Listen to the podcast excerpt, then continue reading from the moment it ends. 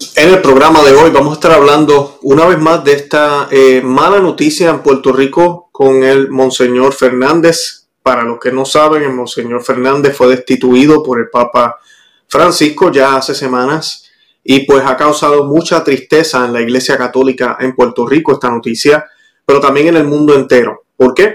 Porque los que conocían o conocen al Monseñor Fernández saben que es un hombre muy recto, un hombre de bien, un hombre que defendió a toda costa los derechos a la objeción de conciencia con toda esta crisis de salud que ha demostrado que lo que nos proponían la élite y lamentablemente líderes de la Iglesia Católica estaban errados, eh, pero muchos siguieron esa orden y pues allá ellos. Pero él defendía la objeción de conciencia. Si yo no quería, si no quiero seguir esto, tengo todo el derecho de no hacerlo. Estamos hablando en temas de salud. Aquí no nos va ni acercar ni alejar del Señor el tomar una decisión de salud diferente. Así que el obispo eh, respetó eso y fue el único de todos los obispos que lo hizo. Ha sido el único obispo que se ha enfrentado al gobierno en contra de toda la agenda que se está llevando muy izquierdista y liberal en la isla de Puerto Rico. También eh, se, no quiso enviar a los seminaristas de su diócesis a este concilio, no concilio, disculpen, seminario multidiocesano, como le llaman, eh, y las razones yo las entiendo. Con toda la infiltración que hay en la iglesia, yo como obispo, si yo fuera obispo, quisiera tener toda la atención posible a lo que se está enseñando a los futuros sacerdotes que van a estar en mi región. Y pues eso es lo que él estaba haciendo y eso no le cayó muy bien a muchos. Y pues ha sido destituido. Otros obispos, como los obispos de Alemania, no han sido destituidos para nada. Ahora, en estos días, recientemente salió la noticia o se publicó la noticia de que aparentemente el Vaticano envió un investigador secreto antes de destituir al obispo de Puerto Rico, al obispo en Puerto Rico, disculpen.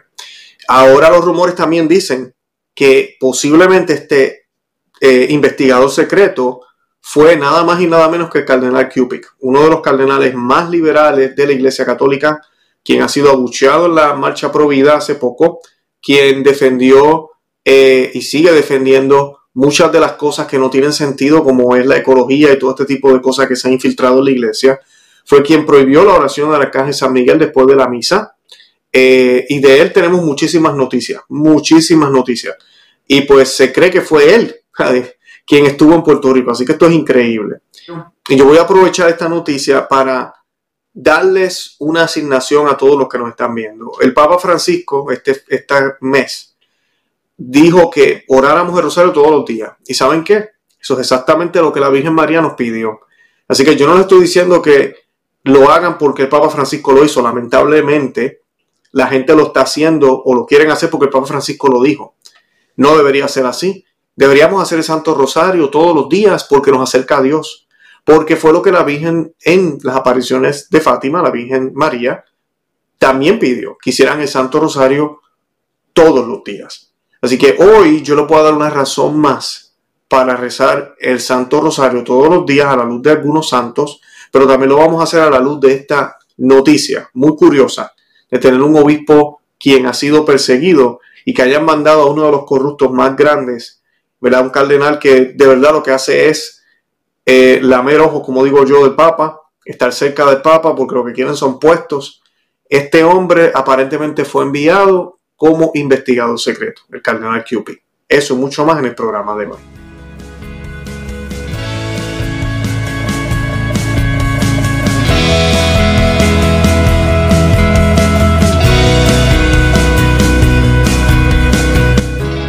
Bienvenidos a Conoce, Ama y Vive tu Fe. Este es el programa donde compartimos el Evangelio y profundizamos en las bellezas y riquezas de nuestra fe católica. Les habla su amigo y hermano Luis Román y quisiera recordarles que no podemos amar lo que no conocemos y que solo vivimos lo que amamos. Y en el día de hoy voy a tocar esta noticia brevemente porque muchos de ustedes me han escrito. Eh, sí quiero hacer un llamado, voy a hacer un llamado a, Puerto Rico. Eh, hay varios grupos que quieren y están tomando firmas están ah, tratando de ver si el Vaticano eh, vuelve a tal vez a repensar, a, vamos a decir, a meditar esta decisión que se tomó, a investigar, a darle la oportunidad tal vez al monseñor, no sé. Eh, esos grupos yo he tratado de comunicarme con algunos, no he tenido éxito, yo les hago la invitación aquí públicamente, si alguno de ustedes tiene contacto con ellos, déjeme saber.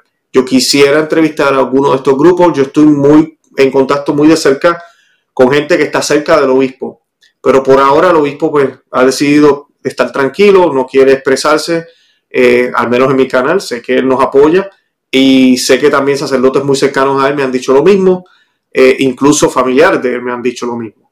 Así que eh, yo mis oraciones con ustedes y sé que algún día lo vamos a tener aquí, vamos a poder hablar de todo esto, pero sí le hago el llamado a los que están allá para que se comuniquen conmigo. tenemos que unirnos, en la unión está la fuerza y pues a través de mi medio los pongo a su disposición para que puedan conseguir más firmas, para que puedan incluso llamar más la atención. Esa es la idea, llamamos la atención, es cuando se atienden a veces las cosas, eh, porque aquí hay una causa buena, una causa justa. Así que pues dejo la invitación ahí en el aire a los cientos y cientos que se están conectando a los miles que van a seguir viendo este programa luego. Les doy las gracias, les invito a que nos sigan por Telegram, es nuestro nuevo canal, también en Telegram. Si usted no tiene Telegram, simplemente baje la aplicación, búsquenos. Yo estoy compartiendo el enlace en la descripción de este programa. También estamos en conoceama.com, ese es nuestro blog, se pueden suscribir. En ambos lugares usted va a recibir notificaciones, va a recibir mensajes para que eh, no, no se pierda nada, porque sabemos que en YouTube muchos de ustedes están suscritos, le dieron a la campanita y a veces no reciben las notificaciones. Si usted no se ha suscrito al canal aquí en YouTube, hágalo. Bien importante, así nos apoyan y más personas nos conocen. Esa es una manera de apoyarnos y síganos por Facebook, Instagram y Twitter también para que más personas nos conozcan. Pero sí sabemos que a veces el algoritmo nos juega en juego, como decimos, así que Telegram, el blog, este tipo de medios nos ayudan. Son medios gratuitos, yo no le estoy pidiendo dinero, usted, la suscripción es gratis. Así que pues hágalo, no lo piense y así no se va a perder nada de nuestro contenido. Y para comenzar vamos a hacer un Padre Nuestro y esta oración la vamos a hacer en nomine Patris, Filii, Espíritu Santo. Amén. Pater noster, qui es in celi sanctificetur nomen tuum, avenia regnum tuum, fiat voluntas tua, sicut in cielo et in terra, pane nostrum quotidiano da nobis hodie, et tenite nobis de vita nostra, sicut et nos dimitimus de vitoribus nostris, en enducas en tentatione, se libranos a malo. Amén. In nomine Patris et Filii Spiritus Santo. Amén. Y ahora rezando, me habló mi angelito de la guarda, creo que dije que mayo es el mes de Rosario. Y no, es octubre. Mayo es el mes de María, pero vamos a hacer el rosario porque María es la que nos, siempre nos ha promovido el Santo Rosario a través de sus apariciones, pero también el rosario de por sí, aunque es cristocéntrico, porque más cristocéntrico no puede ser, y es bíblico, se centra a través de los ojos de la Santísima Virgen María, por eso hacemos 10 Ave María en cada episodio de la vida de Cristo, eh, y pues es importante eso, entonces pues en mayo siempre también se asocia con el Santo Rosario. Y pues, para comenzar, voy a leer esta noticia y la estoy leyendo de Así Prensa. Como ustedes saben, Así Prensa es bastante, eh, vamos a decir, neutral. No quiero decir radical tampoco, pero definitivamente no es conservador. Y estoy leyendo de aquí para que los que piensan que, oh Luis, ¿por qué tú traes estas noticias? Bueno, hasta Así Prensa trajo la noticia. Es noticia. Dejemos de ser tan, tan llorones. Uno no se puede hablar nada que, que, no sea, eh, que, que no sea que estamos bien. O sea, por favor es una noticia, es importante discutirla, es lo que está sucediendo en nuestra iglesia. ¿Y saben por qué lo hacemos? Porque este mes, que es el mes de Rosa, de, a mí, disculpen, de María, vamos a pedir la intercesión de ella a través de Santo Rosario para que nos ayude en esta causa, en estos problemas, en estas circunstancias. Y dice, cuatro sacerdotes que fueron entrevistados bajo condición de anonimato por temor a represalias cosa que ya no pasa en la iglesia, indicaron que el administrador apostólico de Arecibo, Monseñor Álvaro, Álvaro Corrada del Río, jesuita y obispo emérito de Mayagüez, aseguró al previsterio y a los diáconos de la diócesis que el Vaticano envió al menos un cardenal como visitador apostólico, en secreto. Según recuerdan a los sacerdotes, días después de que se hiciera oficial la destitución de Monseñor Fernández Torres, el administrador apostólico convocó al clero de Arecibo a una reunión. En ese encuentro, varios sacerdotes cuestionaron al Monseñor Correa de Río sobre lo que consideraron una injusticia de una injusta destitución. Uno de los sacerdotes criticó que mientras a Monseñor Daniel Fernández Torres lo habían destituido sin proceso alguno, ningún obispo en Alemania ha corrido suerte similar, a pesar de diversas declaraciones en contra de la doctrina de la Iglesia Católica del polémico camino sinodal, que debate la forma en la que el poder se ejerce en la Iglesia, la moral sexual, el sacerdocio y el papel de las mujeres. Ante las crecientes inquietudes del clero de Arecibo, según recuerdan los sacerdotes, el administrador apostólico mencionó que el cardenal Blaise Cupid de Chicago hizo una visita apostólica a fines de octubre del año pasado. El cardenal Cupid, arzobispo, de Chicago, en Estados Unidos, visitó a Puerto Rico entre el 25 y el 28 de octubre del 2021 en su calidad de canciller de la Catholic Extension, una organización estadounidense que recauda fondos para proyectos de ayuda a distintas diócesis católicas en dificultades. En un comunicado difundido el 28 de octubre del 2021, Catholic Extension señaló que la visita se enmarcaba en el trabajo de ayuda a las seis diócesis que existen en Puerto Rico tras el paso de los huracanes María e Irma en, el 2017. Así que, así como de diversos sismos que remecieron la isla. Uno de los sacerdotes entrevistados por Así Prensa recordó que el actual administrador apostólico de Arecibo dijo que vino el cardenal Cupid y vino como una persona que iba a hacer su informe, hizo su informe y estuvo aquí unos días. Otro sacerdote indicó que eh, indicó que durante la reunión en el clero de Arecibo, Monseñor Corrada de Río dijo que el obispo destituido no había dicho todo lo que sabía eh, porque él estaba consciente de que había habido una visita apostólica y en esa ocasión mencionó que el cardenal Cupid de Chicago hizo esa visita apostólica. Monseñor Daniel Fernández Torres fue destituido por el Papa Francisco el 9 de marzo de este año. En un comunicado de la Oficina de Prensa del Vaticano no se indicó razón alguna para la decisión. Dos días después del el arzobispo de San Juan de Puerto Rico, Monseñor Roberto Octavio González Nieves, aseguró que la destitución se debió únicamente a una insubordinación insubordinación al Papa. Según pudo conocer la prensa y así prensa, antes de, la destitución del obispo de Arecibo, al menos dos factores habían influido en la decisión de la Santa Sede. El primero, la inicial negativa del hoy obispo emérito de Arecibo al trasladar a los seminaristas de su diócesis al nuevo seminario interdiocesano en Puerto Rico, aprobado por el Vaticano a inicios de marzo del 2020. Y esto a mí me parece, es ridículo. Eh, cuando San Patricio, o San Nicolás o cualquiera de los, si usted va y mira cómo era la iglesia antes y, lo, y todavía lo es en muchos lugares, los obispos tienen que tener sus propios eh, seminarios.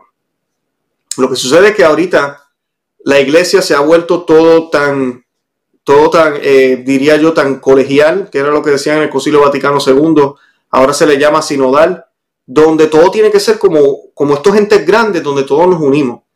Por eso hay conferencias episcopales, algo que, no existía en el pasado, se han creado y ahora la conferencia episcopal, aunque no hay ley canónica que soporte eso, porque usted lee los documentos y lo dicen bien claro, que cuando se trata por el, del bien de su diócesis, del bien de su, de su grey, los obispos, ¿verdad? Ahí aplica lo que se llama subsidiaria o eh, de subsidiario, lo que significa que la mejor, lo mejor siempre o, la, o las cosas se atienden al nivel más bajo. Por ejemplo, voy a dar un ejemplo sencillo. En la sociedad tenemos el gobierno principal del país, pero tenemos también alcaldes. El gobierno principal atiende asuntos que ah, tal vez afectan a toda la isla, pero cuando se trata de asuntos del pueblo o de la aldea donde se vive, el alcalde es quien se encarga de eso. Ahora, en, el, en la aldea y donde el alcalde, ¿verdad?, tiene esa autoridad, existen qué? Existen familias. Y en cada hogar la familia tiene que un padre y una madre. Ellos son los que deciden qué es mejor en ese hogar, dependiendo de las circunstancias, de lo que creen, de lo que necesitan, de lo que esté sucediendo, de, de lo que vivan, ¿verdad? Eso siempre la iglesia lo ha enseñado. Cuando se hace un seminario interdiocesano, eso se pierde porque estamos hablando de que yo como obispo renuncio prácticamente a mi cargo de estar pendiente a lo que le están enseñando a mis hijos, ¿verdad? Porque los sacerdotes son hijos de los, de los obispos para mandarlos a una institución gigantesca que atrae y busca seminaristas de seis diferentes diócesis, donde sí, Puerto Rico es pequeño, pero no crea, las cosas son distintas en cada diócesis y las cosas no son iguales la educación, la forma en que se va a llevar, claro, la doctrina católica es la misma, pero la manera en que se va a llevar debe ser una manera que vayan acorde a, esa, a esas circunstancias geográficas y a lo que la gente vive usualmente en esa zona. Lo que pasa con esto es que, ustedes saben, yo lo he dicho muchísimas veces, la iglesia se ha infiltrado, se ha infiltrado ideas, se ha infiltrado cosas, y es mucho más fácil, muchísimo más fácil, eh, inyectar medias verdades a través de organismos gigantescos que les roban la, autoridad legítima a los padres de sus hijos.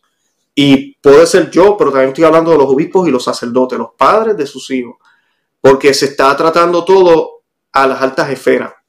Y eso es un problema.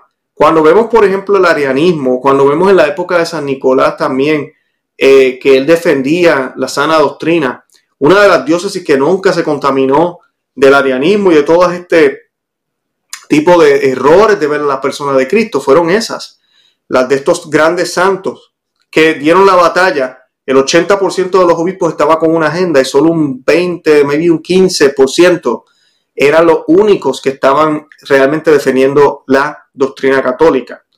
Y ellos pudieron hacerlo y salvaguardar la fe en sus lugares porque no existía este tipo de cosas. Una, un seminario interdiocesano, una conferencia episcopal que manda por encima de lo que yo, de lo que es mi responsabilidad como obispo. No, eso no existía. Entonces, por eso se salvaguardó la fe en esos lugares y el tiempo les dio la razón. Entonces, eh, esto es peligroso y lo que el obispo de Arecibo hizo me parece perfecto, me parece muy bien el no querer mandarlo. Y saben qué, no está en contra de nada. La ley canónica dice que el obispo tiene todo el derecho de escoger lo que él entienda es mejor para su región. Pues él está haciendo su trabajo. O que difiere con los otros cinco. Bueno, pues que así sea entonces, no hay de otra. El problema aquí es que todo tiene que ser en unidad, todos tenemos que estar en la misma página. Entonces, ¿qué pasa si los otros cinco están mal? Que no se los niego, lo están. Vamos a pensar que están mal. Entonces tienes uno que está bien. Pero como ahora actuamos como una democracia, la mayoría manda, y saben que la democracia no es católica, eh, es mejor que la dictadura, no se lo puede negar, pero no es, no es lo que Dios quiere para ningún país ni para nada. Porque miren lo que pasa ahora, las, las supuestas mayorías escogen a estos líderes, que miren los líderes que tenemos. Entonces, ¿qué pasa? Si la mayoría está mal y no se le da la oportunidad a la minoría que todavía tiene la verdad a poder defenderse, entonces ¿qué tenemos? Disfrazada de democracia tenemos el totalitarismo más grande que nunca ha existido, que engaña a las personas haciéndoles pensar que son libres, pero realmente son presas y monigotes de una agenda ya establecida por unos pocos, que dominan altas esferas que controlan la mayoría. Eso lo vemos en el ambiente político, pero lo vemos en la iglesia también. Y cuando los obispos luchan contra esto, o sacerdotes luchan contra esto, no les va bien, no les puede ir bien. Por eso es que tenemos lo que tenemos aquí.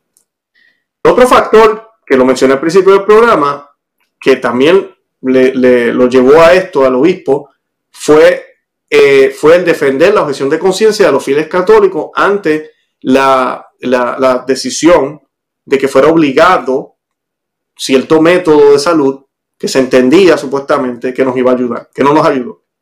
Todavía hay gente por ahí que piensa que sí, pero no nos ayudó. Entonces, la, la, él publicó un documento el 17 de agosto del 2021, el Monseñor Fernández, siguiendo las orientaciones difundidas más de medio año antes por la Congregación para la Doctrina de la Fe. Firmado por el Papa Francisco ese documento también. Aunque el Papa Francisco es parte también de los que opina que, que todo el mundo debería hacer esto porque es un acto de amor. Pero él firma ese documento, o sea que tampoco hizo nada malo de aquí. No hizo nada malo. Ahora sí, difiere de los otros cinco. Y como la unidad y la mayoría y todos tenemos que estar en la misma página, bueno, para el problema. Él se negó, el Monseñor Fernández Torres se negó días después a firmar un comunicado conjunto. Miren esto, si todo tiene que ser conjunto. Que aseguraba que hay un deber de, de hacer esto y que no vemos cómo pueda invocarse una objeción de conciencia desde la moral católica. Mira, simplemente no se trata de que de por sí sea mal la solución, es como decir la aspirina. Yo tengo dolor de cabeza. Mi esposa tiene dolor de cabeza. Ella se toma la pastilla y yo no me la tomo. Oh, Luis, ¿tú piensas que la pastilla es mala? No, es que no me da la gana de tomármela. No me la quiero tomar. Quiero, quiero tomar jugo de naranja. O simplemente me quiero acostar a dormir. Eso es libertad de conciencia. Quiero, no quiero hacerlo. Se llama también libertad de albedrío. Por favor. No se trata solo de que sea malo. Muchas de las personas que decidieron no hacerlo, no necesariamente pensaron que era malo. Mira, querían esperar, querían ver qué iba a suceder, entendían que no les hacía falta. No sé, no sé, pero cada persona debe escoger por sí sola.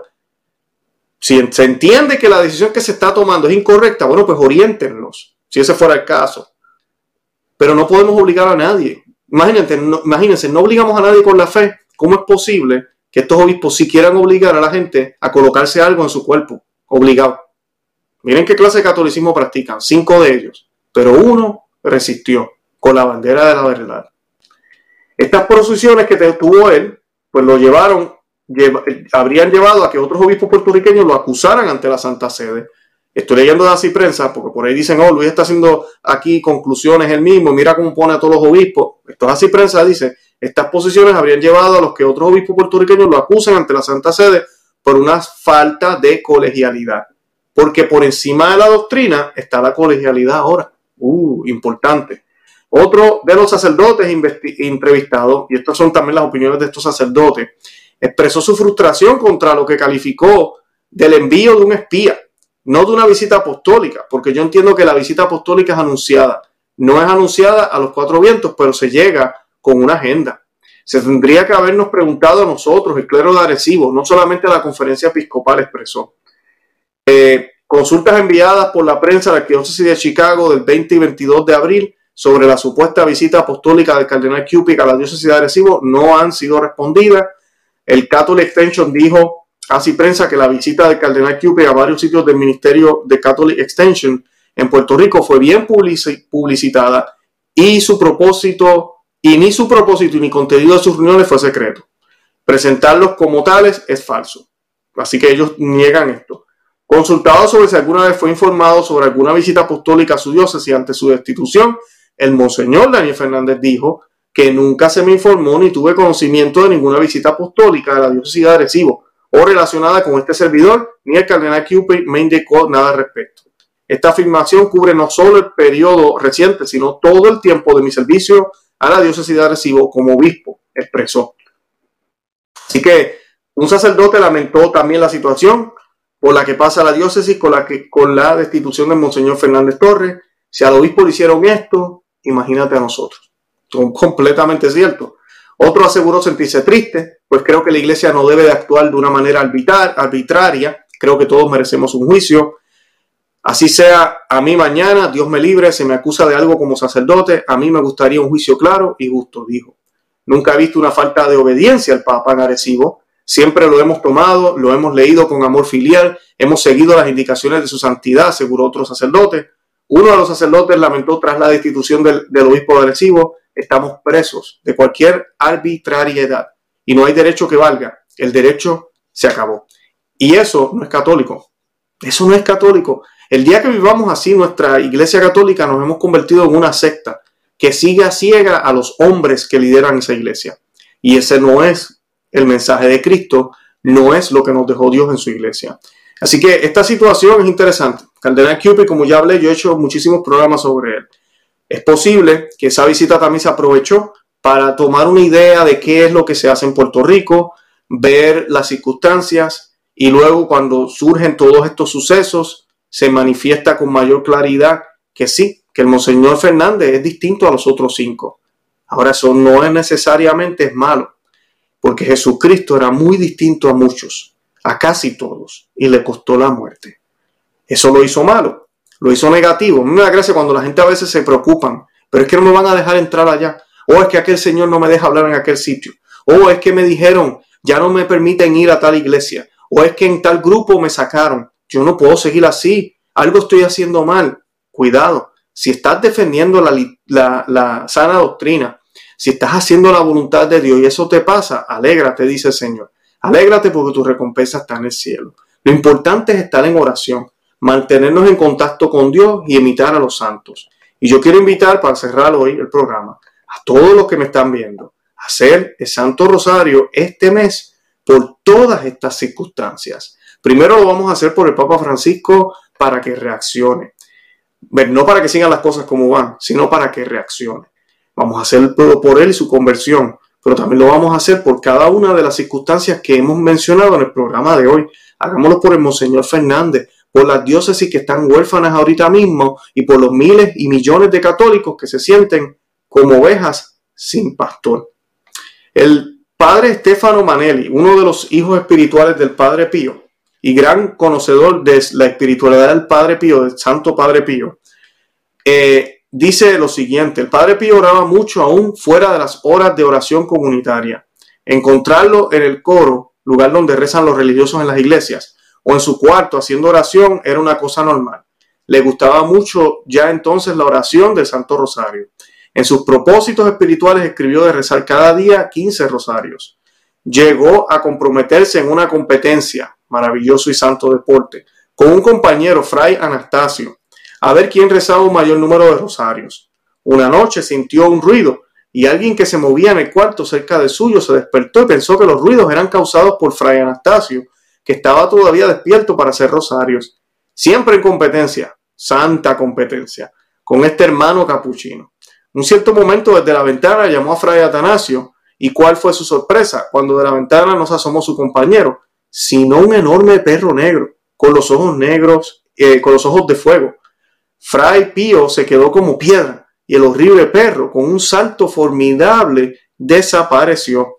Fray Pío apenas pudo llegar a la cama casi desmayado. Al día siguiente supo que su hermano Fray Atanasio lo habían cambiado de cuarto la noche anterior. Su batalla contra Satanás, el mundo y la carne las libró de modo eficaz a través de la recitación del Santo Rosario. Y Son Lucía, vidente de Fátima, el 26 de diciembre de 1957, el padre Agustín Fuente, postulador de la causa de beatificación de Francisco y Jacinta Marto, entrevistó a Sor Lucía dos Santos, vidente de las apariciones de Fátima, que aún vive, o que, vivía en aquel momento. Esta entrevista tuvo lugar en el convento de las religiosas carmelitas descalzas de Santa Teresa, en Combría, Portugal.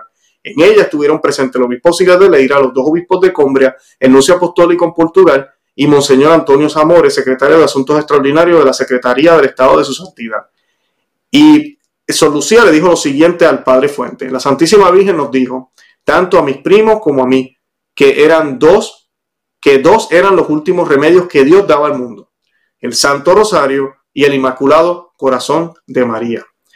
Mire, Padre, la Santísima Virgen en estos últimos tiempos, y estoy leyendo las palabras de Sor Lucía, la Santísima Virgen en estos últimos tiempos en que estamos viviendo ha dado una nueva eficacia, el rezo del Santo Rosario de tal manera que ahora no hay problema, por más difícil que sea, sea temporal y sobre todo espiritual, sea que se refiera a la vida personal de cada uno de nosotros, a la vida de nuestras familias del mundo o comunidades religiosas, o a la vida de los pueblos y naciones.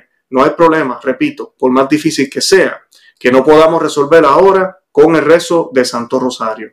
Con el Santo Rosario nos salvaremos, nos santificaremos, consolaremos a nuestro Señor y obtendremos la salvación de muchas almas.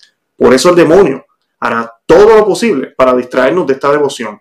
Nos pondrán multitud de pretextos, cansancio, ocupaciones para que no recemos el rosario. Si nos dieran un programa más fácil de salvación, muchas almas que se condenaran tendrían el pretexto de que no pudieron realizar dicho programa. Pero ahora el programa es brevísimo y fácil. Rezar el Santo Rosario. Con el Rosario practicaremos los santos mandamientos, aprovecharemos la frecuencia de los sacramentos procuraremos cumplir perfectamente nuestros deberes de Estado y hacer lo que Dios quiere que cada uno de cada uno de nosotros. El rosario es el arma de combate de las batallas espirituales de los últimos tiempos. Palabras fuertes de Solucía. San Luis María Guiñón de Montfort decía, no encuentro otro medio más poderoso para traer sobre nosotros el reino de Dios, la sabiduría eterna, que unir la oración vocal, la oración mental, rezando Santo Rosario y meditando sus misterios. Así que puedo seguir citando, pero lo que quiero, el mensaje que les quiero dar es que es una batalla, es una guerra.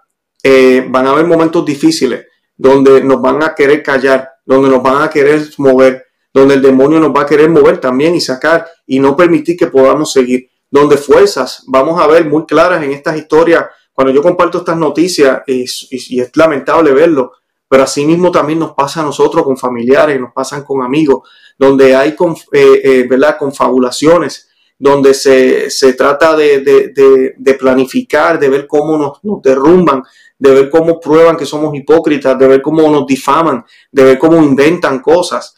Eh, así es el demonio de puerco y lamentablemente utiliza otras personas para ello. ¿Cuál es nuestro trabajo? No es caerle encima y odiarlos, sino orar por ellos. Por eso los invito en el día de hoy a hacer el Santo Rosario. Por el Monseñor Fernández, pero también por los cinco obispos de Puerto Rico que lamentablemente están ciegos. También por la, la Iglesia Católica y por la jerarquía en Roma. Porque esto no está bien, esto está mal. Y necesitamos más obispos como él. Y si permitimos que esto suceda, que por lo que se ve, ¿verdad? Ya, ya sucedió, esta destitución no va a ser la última. Vamos a seguir viendo más. Que nos van a probar que Dios está en control. Que nos van a probar que la ciega, el recogido, está cerca. Por eso, por eso es que la cizaña y el trigo ahora se diferencian tanto. Porque ha llegado la hora de la recogida. Ha llegado la hora de que sus ángeles vengan a recoger lo que sirve y lo que no sirve. Lo que es malo y lo que es bueno lo que vale la pena y lo que no vale la pena. Entonces se va a notar cada día más. Nosotros estamos llamados a permanecer en gracia. Estamos llamados a eso porque no podemos rápido darnos del pecho y decir, uh, no es que yo soy trigo. Mm, cuidado. Oremos para que el Señor nos dé la gracia para que cuando venga recogido estemos listos y realmente seamos trigo y que el Señor nos ayude a poder llegar a esa meta merecida. Yo los invito a que se suscriban aquí al canal, como dije al principio, al otro canal, a Perspectiva Católica con Luis Román. También estamos en Telegram, por Conocer a María tu Fe. Pueden buscarnos también en el enlace que estoy compartiendo en la descripción. Y nada, de verdad que os amo en el amor de Cristo y Santa María, ora pro nobis. Que Dios me los bendiga. Bye bye.